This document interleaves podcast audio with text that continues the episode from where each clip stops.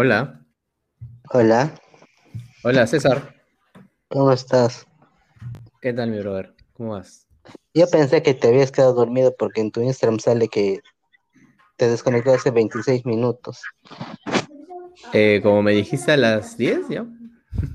Ajá, y, y yo dije, ya te quedaste dormido y, y No, para mí es las 10 aquí, recién inicia mi noche, más bien. Soy así, recontra, claro, soy recontra nocturno. Ya, ya, tu, tu bebé sigue despierto todavía.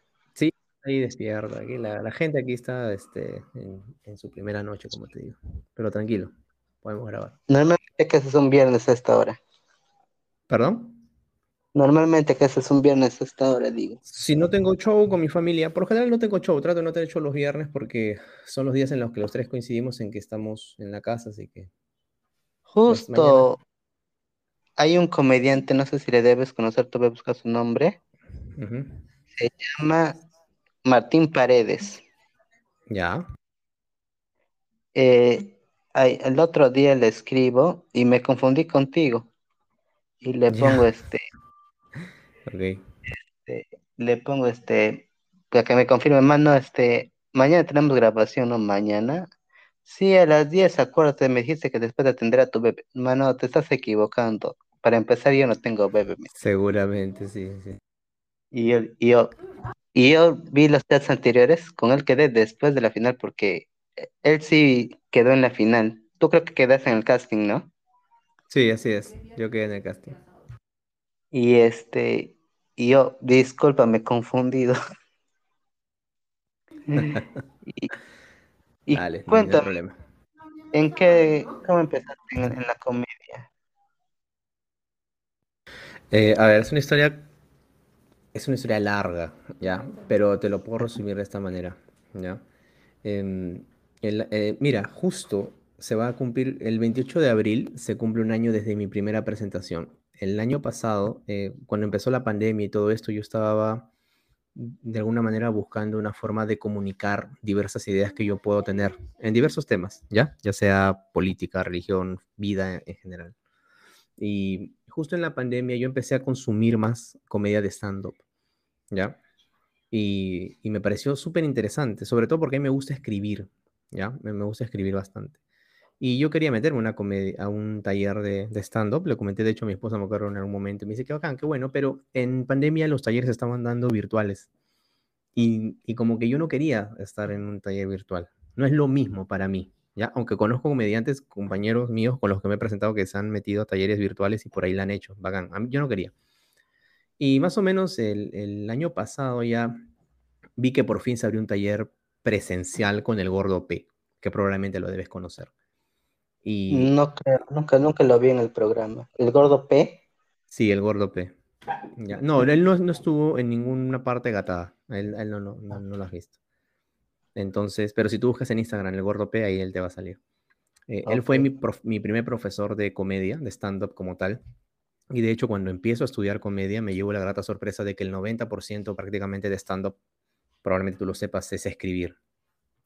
Y sí. algo que se me vino bastante bien, porque como te digo, a mí me gusta escribir. De hecho, yo soy comunicador de profesión y el tema de letras, humanidades, todas esas cosas a mí me gustan mucho. Pero no sabía que para hacer comedia podías ejercer tanto la escritura. Entonces me metí al taller, no necesariamente pensaba en presentarme, quería aprender, quería conocer más de cerca, pero ya cuando llegó el tiempo de la presentación, al final decidí subirme a la tarima y compartir con las personas lo que había escrito, ¿no? Prácticamente así empezó, pero es grosso modo porque hay un background detrás de, y tú debes saber, no, no sé qué edad tienes, yo tengo 33 años, los acabo de cumplir, yo vengo de los 90 y crecí pues viendo a Tripita, Mononguito y demás, y yo era de Yo los que los iba, por ahí, yo también soy por ahí, voy a cumplir este año, cumplo 26, aquí es, ahí ah, está, r- está joven, joven, ya. Bueno, entonces eh, yo, yo era de los que iba a verlos a- al óvalo del Callao en ese momento. Entonces eh, me parecía, tú sabes que los, los cómicos ambulantes de alguna manera son un proto, proto stand-up, como yo lo llamo, ¿no? De Incluso repente no tenemos un con- programa en el Canal 2. eh, ellos son, claro, se dividieron en los grupos, bueno, los que yo veía eran los del 5. Los del 2 ya, dejé de verlos, ya no consumía tanto, pero sí, sí a los del 5 consumí bastante su comedia, sobre todo de los que yo recuerdo que son Mondoguito, Tripita, Quique Suero, Dani y demás. Entonces. Cachay. Cachay, por supuesto, claro. Que su hija estuvo en el programa también. Sí, yo la sigo en Instagram y la he visto en algún, en algún, me la he cruzado en algunos shows, sin saber que era ya, o sea, que era la hija de Cachay, obviamente, ¿no? O Justo, este Jorge Talavera, si lo conoces. Claro, sí, él estuvo en el casting. Eh, lo entrevistó y solamente vi el titular de su, video que le, que le pone que no le gustó los chistes que le dijeron a su hija, algo así. Es que claro, son, son, eh, meterte a gatada es, que ahorita vamos a hablar de eso seguro, pero meterte a gatada es saber de que te van a sacar la mugre con algún tema que, que por ahí que a ti ¿no? Este, pero bueno, para cerrar la historia anterior, entonces de esa manera me meto a, la comedia cuando empieza en pandemia, veo que hay este tipo de comedia y veo que no necesariamente en algunos casos debes sobreactuar tanto, dije, esto quizá yo lo puedo hacer. Me metí a escribir y bueno, ahí estoy y en ese camino ando. ¿Y tú crees que para hacer comediante necesitas mucha la imaginación? Sí, sí, pero em, para algunos que vayas a usar es muy probable que tú recuerdes que dentro de la comedia existen diversas estrategias y técnicas para poder escribir los jokes, los chistes. Entonces tienes, el, tienes la comparación, tienes la regla de tres, que es la más usada, ¿no? Una de ellas ¿cuál es, pues, tu, es tu género de humor de tuyo. Mira, a mí me hubiera gustado mucho escribir comedia de situación tipo lo que hace Seinfeld hasta cierto punto. Eh, sin embargo, me nace mucho el humor negro. Temas que en una mesa tú no lo podrías tocar. Eh, cuando yo me sentaba a escribir, lo que me sale es eso. Entonces, en una mesa, ponte, la gente no va a hablar acerca, qué sé yo, de Dios o de la religión, porque esos temas no se tocan. Yo los toco en la comedia. No, no vas a hablar de repente del abandono familiar. Yo los toco con la comedia. Eh, por eso me gusta, porque la comedia me permite hablar de cosas que por ahí en una reunión social no lo voy a hacer, ¿no? Entonces, eh, retomando tu pregunta primaria, creo que sí necesita la imaginación si, por ejemplo, tú vas a hacer eh, comedia de, comedia de buscar el absurdo o, la exageración de las cosas. Parte de, de, escribir un buen chiste es buscarle la parte más radical y exagerada de, de una situación como tal. ¿No? Entonces, si tú vas a hacer un chiste, no sé, pues, este, qué sé yo, ¿en qué se parece mi papá a Goku? Ah, bueno, es que los dos abandonaron a sus hijos, pero tienes que buscar la parte más radical, por ejemplo, de, una situación y ahí necesitas mucha imaginación. Pero obviamente esa es mi, mi opinión. ¿Y utilizas mucho la vida real? Yo creo que todo comediante usa mucho la vida real. Para mí escribir comedia, y aquí voy a citar a Vargas Llosa, para mí escribir en general es como eh, hacer un stripper al revés. Eh, un striptease al revés. El stripper por lo general se va quitando las prendas. Yo pienso de que en la literatura y en parte del stand-up lo que haces es lo contrario. Tú partes de un, momento real, de algo que te puede haber pasado, y lo vas arropando con diversas cosas, con diversos eh, matices, con recursos, uniendo otras situaciones. Puede que tenga puede que tenga la mayoría de los un momento real, pero lo vas matizando tanto que ya se convierte en una rutina, se convierte en una obra, en, algo que no necesariamente es tal cual como tú lo terminas diciendo. Entonces, para mí es sí parte de algo real, sí se necesita en muchos casos la, la vida real, porque de alguna forma vas a emitir también una opinión en algunos casos, vas a tomar una postura en otros, aunque también eso es debatible, porque yo puedo hacer un chiste mañana homófobo, y no necesariamente yo tengo un pensamiento homófobo. ¿no? O sea, es, la comedia tiene esa versatilidad, pero sí se, necesita para mí, o al menos la mayoría parten de algo que de verdad les ha pasado. Sí, la mayoría que, que entrevista me, me ha dicho que todos usan la vida real. Es que la vida real es tu, tu, fuente de inspiración, ¿no? O sea, e, ese, se, se, nota cuando un comediante copia un chiste. Yo no podría eh, copiar un chiste, no, porque por un tema de orgullo, que por ahí lo pueda haber, es por un tema de que no me saldría. Yo jamás voy a contar un chiste como lo cuenta, no sé, este capitán, o como lo cuenta, qué sé yo, alguno de mis colegas, el gordo P. No, no podría porque yo no lo he vivido y se nota en el escenario. Y ahí tú lo notas, te sientes súper incómodo. Sí. ¿Y, y cómo así te animaste a hacer el casting? Lo que pasa es que todo comediante ahorita que está saliendo, tú sabes que está saliendo bastantes, Sí. eh, necesi- necesita mover Instagram principalmente y TikTok, por supuesto, ¿para qué? O sea, si tú quieres vivir de esto, en realidad hablando ya en términos puros y duros, o sea, todo esto se mueve. eh, si tú quieres vivir de esto, tienes que vender tus entradas, tienes que, qué sé yo, hacer que las marcas te auspicien. Entonces, hay un largo camino que es construir tu marca en Instagram o en las redes sociales, y es largo el camino porque tienes que hacer contenido, tienes que buscar colaboraciones, tienes que llegar a la gente. O también puedes dar un salto y también tienes que hacer inversión, si, si lo consideras, hay gente que hace inversión, que invierte en pauta en las redes. O también puedes meterte a programas que tienen un gran alcance, ¿no? Entonces, Sí. particularmente, a mí eso de pararme y agarrarme a madrazos con otro, a tu mamá le dicen, o en qué se parece, o sea, a mí par- particularmente, no es que sea la comedia de mi agrado, me gustan los ROS, al- el Cata de Batos al final es un tipo de ROS, pero el ROS en el sentido histórico, o sea, de, de cómo se generó en realidad un ROS, ¿no? Eh, sí me gustan, pero no es que a mí me llene mucho agarrarme así con otra persona. Sin embargo, eh, es necesario apalancarte muchas veces de situaciones como esta para llegar a más gente. Yo me animé a ir al casting de Gatada, porque decía, bueno, si participo acá, por ahí que se acelera el proceso de hacerme más conocido en redes y se acelera el proceso de poder hacer shows ya yo mismo, como, es, como Esteban Trillo, o con otros dos o tres comediantes, y ya empezar a generar mayores ingresos y poder dedicarme a esto, que al final es las personas, algunos de nosotros sí queremos dedicarnos a esto profesionalmente. ¿Y me puedes dar un ejemplo de qué tipo de arroz te gusta? Me gusta el roast, por ejemplo, que le hizo Anthony, bueno, se, se lo hicieron varios comediantes y parti- participó Anthony Jeselnik. Anthony, Anthony Jeselnik es uno de, probablemente sea mi comediante favorito hoy, 2023. Es un... ¿Está en el programa? ah, ¿Perdón?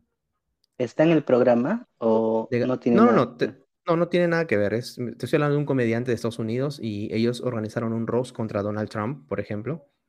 Y eh, es, un- es- y rostean a Donald Trump, lo cual me parece bastante democrático. co- o sea, se nota que es un país que respira un aire de- democrático hasta cierto punto interesante.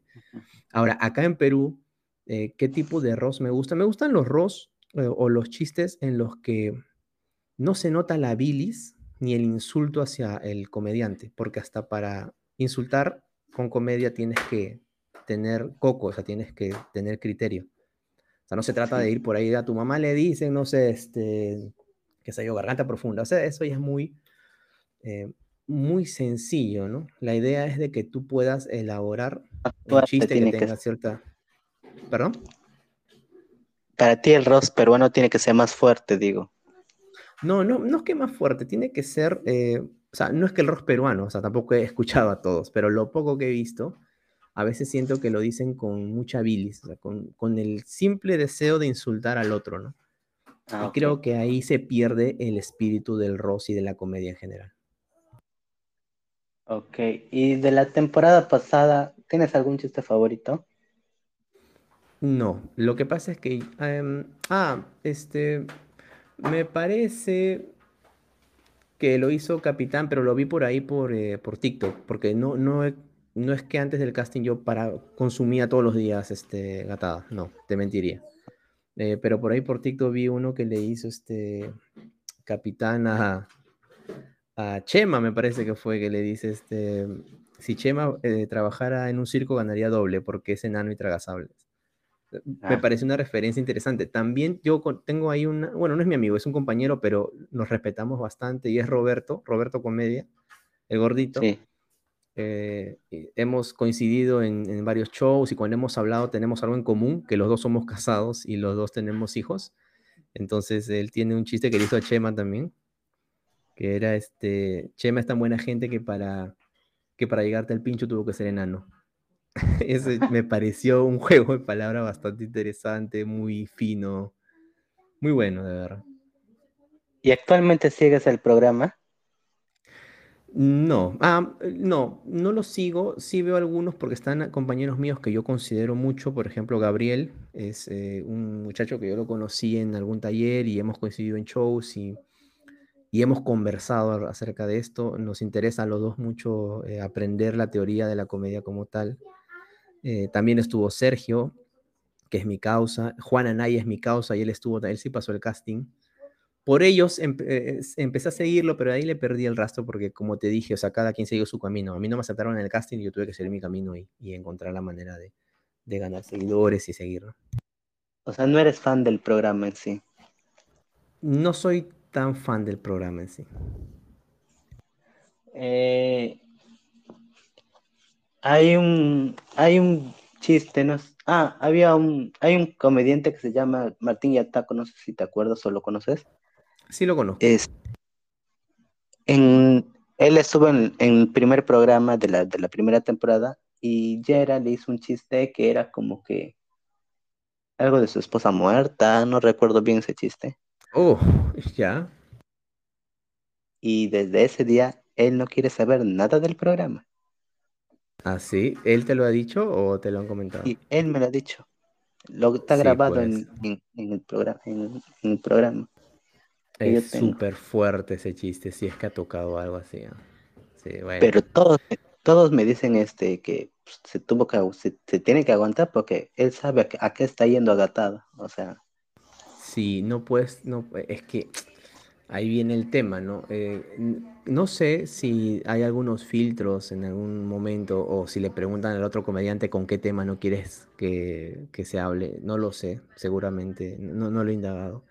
Pero sí, tú sabes a qué vas, tú sabes que te pueden hacer. Por eso es que cuando yo fui a Catada y si yo pasaba el casting, yo iba a borrar, por ejemplo, todas las fotos que tengo con mi familia o qué sé yo. Eh, porque hay, hay temas que a mí sí no me gustaría que toquen, pero bueno, si lo tocan al final no es personal, o sea, es un concurso y tú sabes a lo que vas, ¿no? O sea, tienes que verlo así, si no te, te afecta psicológicamente. Y, y, y claro, yo cuando me dijo, yo, yo sentí pena por, por ese episodio que pasó, pero ahora que hablo con los demás, me, me hicieron hacer entender que pues, si tú fuiste, ahora te aguantas, ¿no? Sí, es más o menos así. De una u otra forma, o sea. Y para ti, ¿qué, qué, qué es? Si, tuvieses, si hubieses llegado al, programa en sí, ¿qué chiste no te hubiese gustado que te hagan? Eh, la verdad es que no sé exactamente. Probablemente lo único que no me hubiera gustado que, que se metan es con mi hija. Probablemente. Pero la verdad es que de ahí... a lo mejor y, sí lo, lo, lo, hubiesen hecho. O sea. Y sí, y sí, probablemente, eh, pero como te dije, eh, si tú me preguntas qué no te hubiera gustado, eso no me hubiera gustado, pero sí sabía que era posible, ¿no? Entonces, este, es el único tema que probablemente no me gustaría que, se toque, eh, pero de ahí, la verdad, el resto no, no tengo ningún problema. ¿Cómo, cómo hubieses reaccionado si, si hacen un chiste con tu hija en el programa? Es muy probable que hubiera reaccionado con, el, con otro chiste más bravo para la otra persona. Pero, o sea, no, no te hubieses agarrado a trompadas. A trompadas no, no, no hay forma, no hay forma. O sea, tú sabes, es que es un poco ridículo. Tú sabes a lo que vas. Sabes a lo que vas. Tú tienes que, si no, no te metas, pues, ¿no? O sea, sigue haciendo, no sé, pues, este, tus chistes de, no sé, había un elefante que se llama maíz, pero, pero, si no, no. Tú sabes a lo que vas. ¿Volverías a hacer otro casting o, ya no? Ya, ya Mira, no, creo ya. O sea, no, es que a mí me dicen que mi comedia era muy oscura para su público objetivo. Pucha, entonces, este, no sé. Lanzaron dos videos de casting, si no me equivoco. ¿En, qué video sales tú? Creo que en el segundo. En el segundo, creo. Y, ¿Con, qué, ¿Con qué chiste? ¿Con qué chiste saliste? ¿Recuerdas? Salí, con tres, me acuerdo, pero hay un, hay un chiste que no lo pusieron porque creo que sí era muy fuerte para ellos. ¿Cuál era? Eh, ¿En qué se parece Beto Ortiz a un atacante, a un soldado atacante de Siria? ¿En qué? En que los dos terminan reventando niños.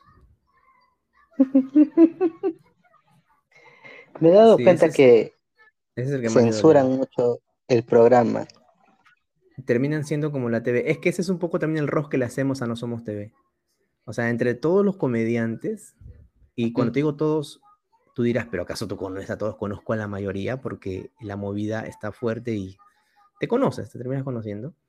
Entonces, todos sabemos que No Somos TV se está volviendo TV y, Y es un poco una burla, ¿no? Porque primero, ¿por qué censuras chistes así? O sea, en, mi casting solo eh, salieron dos chistes.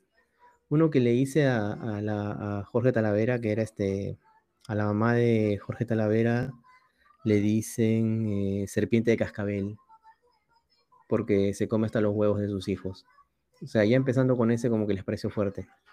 Ya con los de Beto Ortiz se remató y ya no. Y, pero ese chiste, el de Beto Ortiz y el, atacante sirio no salió. Eh, y te censuran, ¿no? Te censuran cosas, ¿no? Asumo que también por, ejemplo, la plataforma YouTube, ¿no? Porque, por ejemplo, en los programas este, fijos, se la censuran, pero aparecen como que no queremos pagar abogados o, o si quieres ver ese chiste, ven al teatro o cosas así. Eh, sí, pero hay chistes que sí, yo sé que lo han quitado porque les palabra precio muy fuerte. Yo pensaba que el programa, o sea, pasan el programa completo. Total, Raúl, no sé si lo conoces. Él me dice que de la grabación recortan chistes. O sea, no aparece el programa completo. Sí, seguramente. Es muy probable. ¿Y, en qué estás ahorita? ¿En, en, hoy día no tienes shows? Hoy no, hoy no. he tratado de reducir shows estos dos meses porque me estoy dedicando a mi cuenta de Instagram y eso me genera mucho tiempo, o sea, me, me, consume mucho tiempo. Pero mañana tengo un show, por ejemplo. No sé cuándo va a salir el programa, pero bueno, mañana, este sábado, tengo un show en, en un local en Miraflores. y de aquí estoy pensando no tener shows al menos eh, hasta junio, que voy a estar en el teatro porque igual quiero seguir eh, dedicándome de lleno a, hacer crecer seguidores. El camino es ese ahorita para el comediante. El comediante tiene que hacerse notar para que la gente pues ya quiera pagarte una entrada de 25 soles y ya no sean tus amigos o tus familiares porque se te acaban. O sea, al inicio sí, ¿no? Te compra por ahí tu familia, tu tío que te quiere ver, tu primo. Pero al tercer, cuarto quinto show, ¿ya quién te compra las entradas? Y tú sabes que es un suplicio estar ahí con entradas que nadie las vende, las tienes que regalar por último y con el productor al final cómo quedas. Y a veces si no llevas invitados, no llevas gente, terminan poniéndote primero en las ruletas. Y es jodido abrir un show. Entonces es todo un tema, uno tiene que trabajar duro para, como todo en la vida, uno tiene que trabajar duro por esto, ¿no? Si es lo que de verdad quiere. Y al, final del día eso es un, un trabajo como cualquier otro, o sea, Exactamente, César. Tal cual. Esto termina siendo un trabajo que tú tienes que ser, así es, disciplinado. Hace poco leía justamente una frase que decía, ¿tú amas lo que haces? Sí, pero ¿te obsesiona? O sea, ¿tú te gusta? O sea, yo decía, claro, a mí me gusta la comedia, sí, pero me obsesiona. O sea, yo me levanto y yo, por ejemplo, tengo una rutina de todos los días por lo menos escribir un chiste. Sea bueno, sea malo, da igual. Porque no, no lo termino metiendo en la rutina, de repente sí, pero tengo que escribir un chiste tengo que usar una técnica, tengo que, de los libros que por ahí estoy leyendo, aplicarlo, ¿me entiendes? No siempre lo cumplo, obviamente, pero tienes que, tiene que haber esa constancia. Hasta el punto, me acuerdo que Dave Chappelle en, una, en, uno de sus unipersonales dice que él tiene un, eh, una especie de repositorio donde él eh, en papelitos tiene escritos, eh, que escribe un chiste, lo pone en un papelito y lo tira ahí, ¿no? Y ha acumulado bastantes ahí y él, él levanta esa, digamos, ese, ese cofrecito y saca un chiste y lo lee, ¿no? Porque tienen esa disciplina. De eso se trata, es como un trabajo, así es. Y por ejemplo, ¿has hecho algún chiste, no sé, por ejemplo, de, de tu esposa o tu mamá o tu hijita tú mismo, pero que no sea tan fuerte? No, cuando eh, si uso a mi hija en, en una comedia, en, por ejemplo, en Instagram, uso a Bianca en algunos chistes en las que yo pierdo estatus. O a veces ella, ¿no? La vez pasada, por ejemplo, hice un video en el que ella se cae de la bicicleta y me dice, papá, ayúdame. Y yo voy, pero me preocupo por la bicicleta, no por ella. Ella es víctima. Pero a veces hay chistes en los que yo soy víctima. Por ejemplo, este, hice un video en el que ella me preguntaba, papá, ¿tú eres comediante? Sí, le digo. ¿Y quién te dijo que tú eras gracioso? Entonces yo pierdo estatus. Entonces juego con esa pérdida de estatus, pero pero sin, mm, todavía sin llegar a los límites, ¿no? ¿Por qué? Porque en, redes tú tienes que apuntar a un público más amplio, es algo lo que también me hacía recordar a mi esposa. Mi humor negro está bien para los shows, donde yo puedo conectar con la gente desde el inicio, ¿no? Pero bien difícil que de repente se conecte de humor negro en las redes sin que nadie te conozca, porque hay mucho hate. Entonces no eres atractivo al final para las marcas. O sea, no, no, no tiene mucho sentido. ¿no? Tienes que hacer una comedia un poco más cotidiana, digamos, más, más llevadera. ¿no? No sé si es tu Instagram, pero yo conozco un comediante también, o creo que eres tú, que en su Instagram tiene como que da consejos para los padres y él también hace sus chistes. Creo que eres tú. Soy yo, pues. Ok. Soy yo. Es que no, no, no, como, no, no estás casi en el, no, no llegaste al programa como que no casi, de poco, poco te veo, o sea, poco, cuando me aparece a veces te veo, ¿no? Entonces me Claro, confundo. está bien. No te preocupes. Está bien. Sí, soy yo. Comedia, arroba comedia EBN en Instagram y en TikTok. Y, y yo hago eso, Fe- este, Facebook no usas. sí uso Facebook, pero por estadística en, en marca personal y en artistas, la red social que más sirve al artista es Instagram y, y TikTok ahorita. De, Ah, de una gran cantidad de seguidores en Instagram, tú puedes obtener local. O sea, a ver, tú puedes tener 50.000 seguidores, tranquilamente podrías dar un local de 20 personas, 30 personas. Mientras más subiendo, así vas, vas subiendo tu ratio de conversión. ¿Y cuánto tiempo tiene tu, tu bebé? Siete años tiene mi hija. Ah, siete años. Y trato de explicarle, grosso modo, temas. Oye, le digo, esto es un chiste. El chiste tiene este objetivo, ¿no? Para que aprenda a Me imagino que diferenciar. ella ya tiene redes sociales y, y ve YouTube y esas cosas. ¿Quién? ¿Quién? Tu hijita.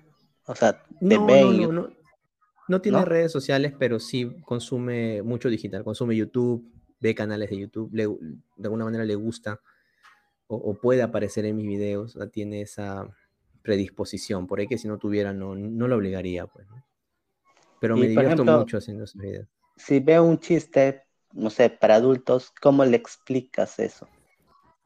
Por, por lo general, ella está expuesta, como todo niño, a ver cualquier chiste para adulto. Si me lo Sí. pregunta, trato de explicarle el chiste hasta donde ella lo pueda entender. Si no lo entiende y no me presta atención, yo tampoco toco el tema. Ah, ok. Ujú. ¿Y ella te acompañó alguna vez a al- algún show? Todavía no, todavía no me acompaña. Eh, sí quisiera que me acompañe, porque ella am, me, solo tiene en mente de que yo hago shows, ¿no? Eh, pero probablemente sea de acá un tiempo más todavía. Cuando, tú sabes dónde nos presentamos nosotros, o sea, tampoco que son bares de mala muerte, ¿ah? Pero son bares, son restobares, ¿no? Eh, Y aparte no está en edad para eso. sí, pues. Así es, tal cual. Yo pensaba que tenía tres o cuatro meses porque me dijiste, este, después de atender a mi hijita, hacemos, hacemos la entrevista. Ah, o sea, me refiero a darle lonche, cuando a veces no se compra algo, eh, darle su lonche, hacer que haga sus tareas. Yo Como mi pensé, esposa pues no, estudia en ese horario, entonces este, yo tengo que ahí ver con ella, ¿no? yo pensé que le tenías que dar la tetita, no sé, no. No, ¿Y te gustaría que ella sea comediante?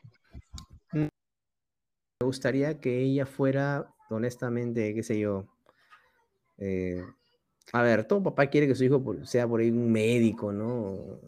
Eh, Pero en realidad yo quiero que Sí, sea feliz. O sea, que, que sea feliz, que ella lo, lo que quiera hacer, ¿no? Pero este mundo de la comedia, al menos acá en Lima, en Perú, es tan jodido, o sea, tan difícil. Y, y lo peor es que el peruano no tiene con- cultura de stand-up. No tiene cultura de stand-up, no. Eh, no es que un viernes la gente dice, "Oye, ¿qué hacemos hoy? Vamos al cine. No, mejor vamos a ver un show de comedia. No, eh, todavía no. Eh, probablemente de acá a 10 años, 20 años, yo creo que sí. Como en Argentina, como en Colombia, por ejemplo, que hay mucha cultura de stand-up. Me han dicho que en Chile también hay mucha cultura de stand-up. La gente, pero es, es una opción, ¿no? me parece un poco raro, no sé si la palabra sea raro, pero pasa mucho que, por ejemplo, cantantes y actores y que están en el medio, este, no quieren que sus hijos se dediquen al medio, pero sus papás se dedican al medio, entonces es como que contradictorio un poco, ¿no? ¿No te parece? Es que el padre sabe por lo que tendría que pasar. Pero como te digo, a priori te diría que no, ¿no? Pero si ella, o sea, cualquier arte, en realidad, si se inclina por el arte, sí trataría de, eh, de que tenga un colchón fuerte como para que pueda vivir del arte, pero a la vez poder estar, tener un estado de bienestar para ella y para sus hijos, ¿no? O para su familia, si es que lo quiere tener, o para ella misma. ¿Tú, tú vives de, de, de, de, de, de tu trabajo de comediante o tienes algo aparte? No, yo no vivo en mi trabajo de comediante, no. Todos mis, mi- mis shows son ruletas. En la gorra, eh, a veces ni participo en la gorra o no, no, no cae mucho, caen 7 soles. Lo máximo que habré ganado una gorra, ¿cuánto será? 20 soles. No, no hay forma de vivir. Y los shows pagados, eh, yo cada cuatro meses podría participar en un show pagado porque mi, mi público todavía es poco. Yo tengo mi, yo tengo mi trabajo aparte, ¿no? Pero la idea es, O sea, digamos momento, que, vivir la comedia. digamos que tú ganas con, en gorra. Se podría- es que, a ver, para mí no es una ganancia porque son pasajes. Ah, ok. De lo que sacas de la gorra, yo agarro de repente para mis pasajes. Al inicio, todo comediante es más un gasto que una retribución. O sea, no es que ganas un sueldo en, en, en, en el trabajo de comediante. No, al inicio no. O al inicio tú vas, a veces este, es un gasto, gastas en la movilidad, gastas en, de repente, si tienes que invitar a alguien, le invitas algo, comes algo por allá, o sea, es gasto más. Pero te permite entrenar tu rutina, eso sí. ¿Y es pensando en retirarte al ver que, que, que no te sale a cuenta esto? No sé si retirarme, más bien buscar otra fuente de ingreso y seguir este camino hasta el punto en el que yo pienso que todo trabajo da sus frutos, pero tiene que haber un trabajo. Yo, yo sé que de acá esto va a dar sus frutos de acá a 10 años probablemente, pero tiene que haber una constancia. Me gusta mucho, por ejemplo, la, eh, la historia de la gota con la piedra. Hay una gota que cae sobre una enorme roca, pasan los años y a las finales es, eh, tú sabes que la, e- ese, ese goteo puede terminar partiendo la roca. Entonces, me tomo esa referencia de la naturaleza y de la, eh, y de la ecología para poder entender de que este trabajo tiene que ser así. No va a ser algo tan, eh, tan rápido, ¿no? A menos que seas un dotado, qué sé yo, o te patrocine a alguien y, y wow, les puntes, ¿no? Yo pensaba que Gata iba a hacer eso. O sea, para ti, Gatada, no es que... O sea, ¿tú crees que Gatada iba a ser un despegue a tu carrera? Pensaba que me iba a ayudar en cuanto al reconocimiento. No un despegue, porque al final tú, tú eres el que de alguna manera despega, pero sí te iba a ayudar al, al reconocimiento.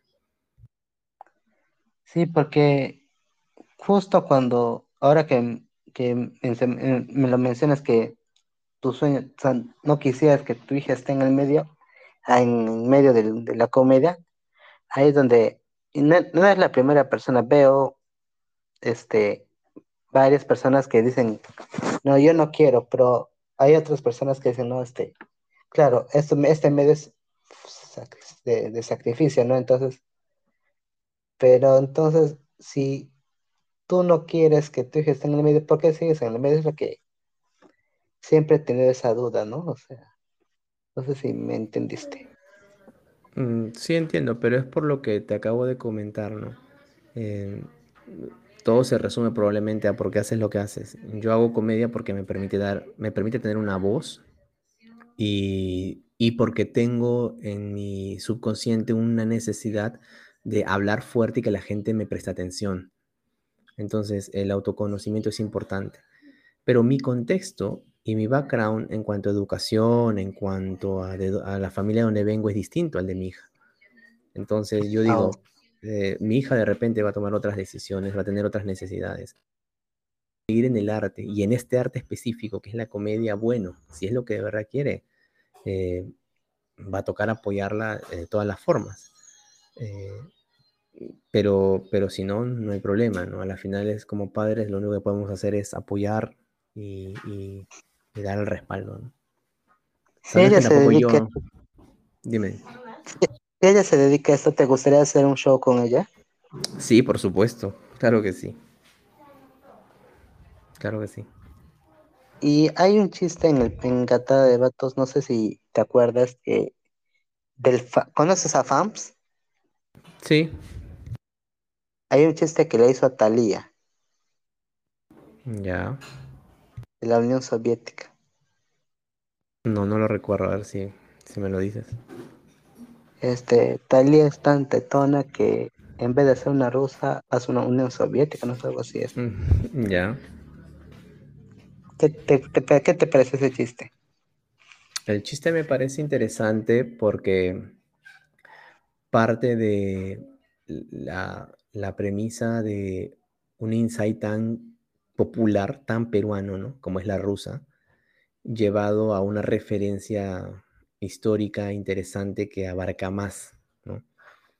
Como es la Unión Soviética. O sea, no solo es un país, es un, era un grupo de países. Entonces, por ello, el chiste es funcional, porque ambas palabras, tanto la Unión Soviética como la rusa, y tienen connotaciones tan bien marcadas, es un humor peruano tan marcado que me parece súper funcional, me parece, me parece súper interesante. ¿Tú alguna vez has hecho algún chiste así parecido? Parecido. Mm. no, no que yo recuerde. Me parece haber, eh, o sea, a ese nivel de, digamos, de, países, no, pero usé otro, otra, otra referencia, por ejemplo, en qué se parece em, Jorge, eh, Jorge, este, Jorge Luna a André Carrillo. En que los dos pueden tener mucha plata, pero nadie le quita las caras de pirañas. Había, hay otro que de Nelson, no sé si lo hizo a Janet también, que habla de que Janet tenía un esposo. Entonces, los, tú sabes que los gorditos pues, normalmente tienden a tener tetas. Entonces, este, le dice este, en vez de mirarle las tetas, le mira más las tetas a su esposo más que a ella, no sé, algo así, algo, algo así, no, recuerdo bien. Ya, bueno, está, Claro, es que, es que el, chiste siempre va a buscar la el famoso punch, el golpe o la vuelta de tuerca, ¿no? Entonces, en vez de mirarle las tetas a ella, que es lo que uno esperaría, terminas mirando las tetas a él. Esa es una vuelta de tuerca interesante, ¿no? O sea, por ejemplo, yo siempre inicio mis shows con quisiera hablarles de mi padre. Entonces la gente está esperando que le sale de mi padre. Quisiera hablarles de mi padre, pero no lo conozco. siempre inicio con ese opening. Y por lo general siempre me resulta.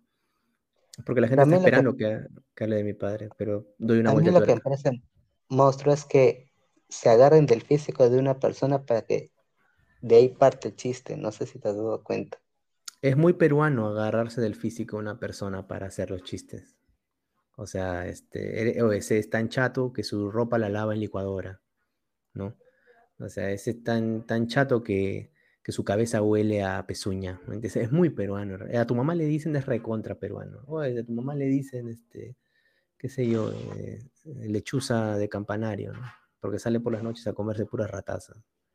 Es muy, es muy este, peruano eso, ¿no? ¿Tú utilizas físico en tus chistes?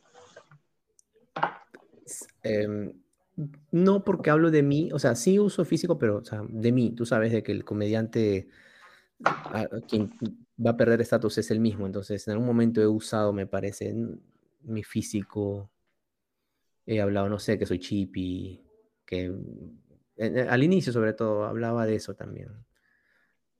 Pero no... Pero de, de otras personas no, no te atreves no es que no me atreva, no se ha dado la oportunidad. Eh, para mí, o sea, todo chiste es válido siempre y cuando esté en el contexto correcto, ¿no? No decirlo por decirlo, no, no, no, que sí, que ese, ese gordo se cae de la cama por los lados. si, si el chiste está en el contexto, eh, está en el lugar, en el momento, va a reventar, ¿no? Y, y de eso se trata, ¿no? Que la gente se mate de risa al final. Y Solamente te presentas en Lima, ¿verdad? No es gira nacional todavía. Todavía no, me encantaría. ¿Sabes por qué, este César?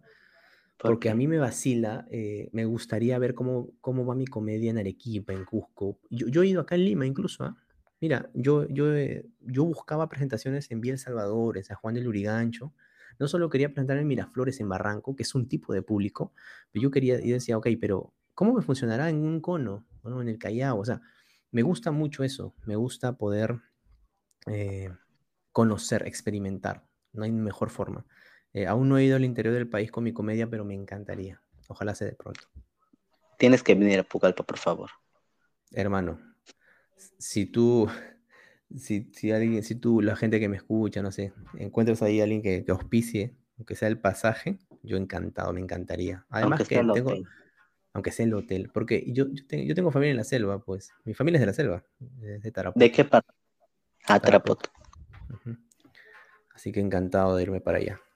¿De qué, de qué se ríe la gente de Pucallpa? O sea, ¿qué, qué les causa gracia? Imagínate que yo fuera, fuera, ¿no? Y yo digo, César, ¿qué referencias hay acá? ¿De qué se mata de risa, Eh, la, de risa la gente por allá?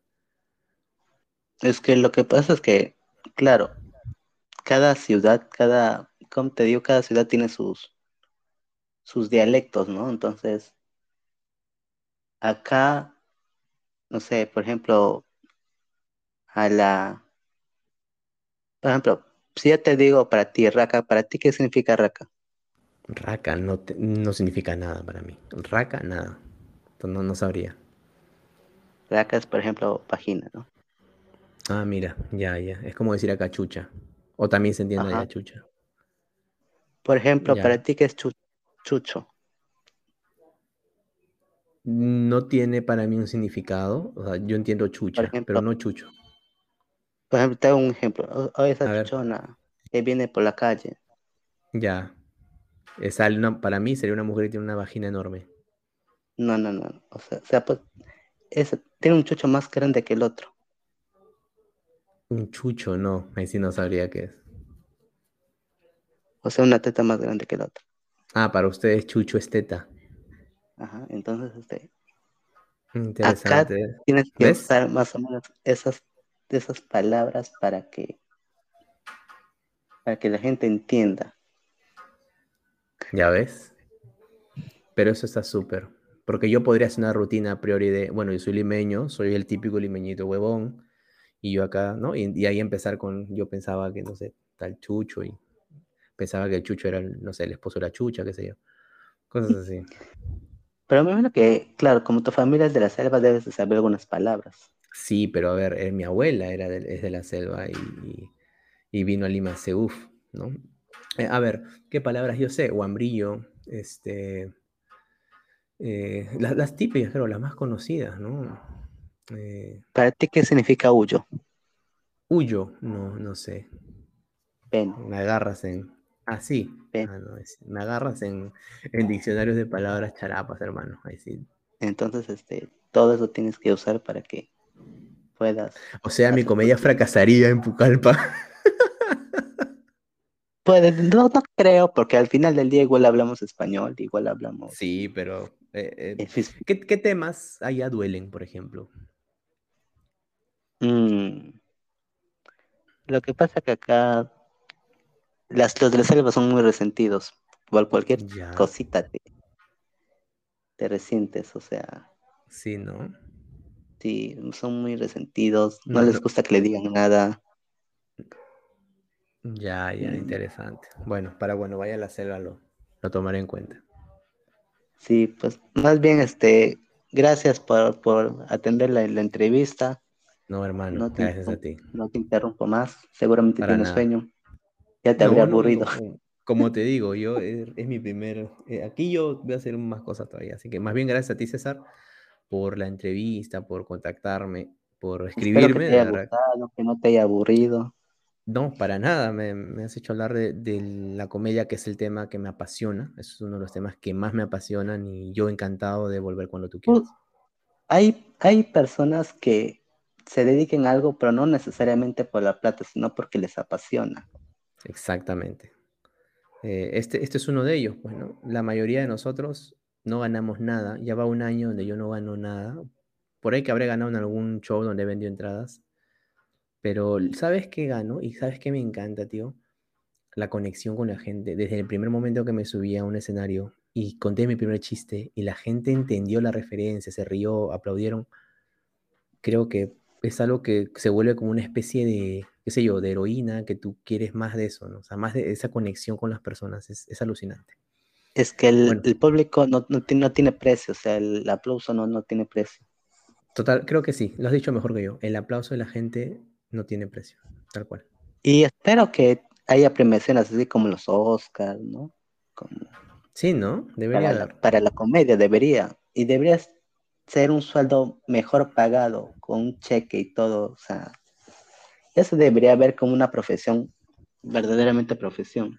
Porque la mayoría lo ven como, Como hobby. Sí, algunos lo ven como hobby. Pero bueno, vamos a ver cómo, cómo se dan las cosas. Bueno, entonces, te- este, cuando gustes puedes venir a Pucallpa. Ya, Encantado, ¿ah? Encantado. Acá hay, acá hay el coliseo cerrado, cerrados, grande, ahí puedes hacer tus shows. Hay bares, discotecas, todo ahí acá. Genial, genial. Ahí estamos conversando entonces. Ok, manito, cualquier cosita hablamos. Lo voy a subir a Spotify, te mando el link. Por favor, para compartirlo. Sí. Muchas gracias. Gracias. Ya listo. Chao, chao.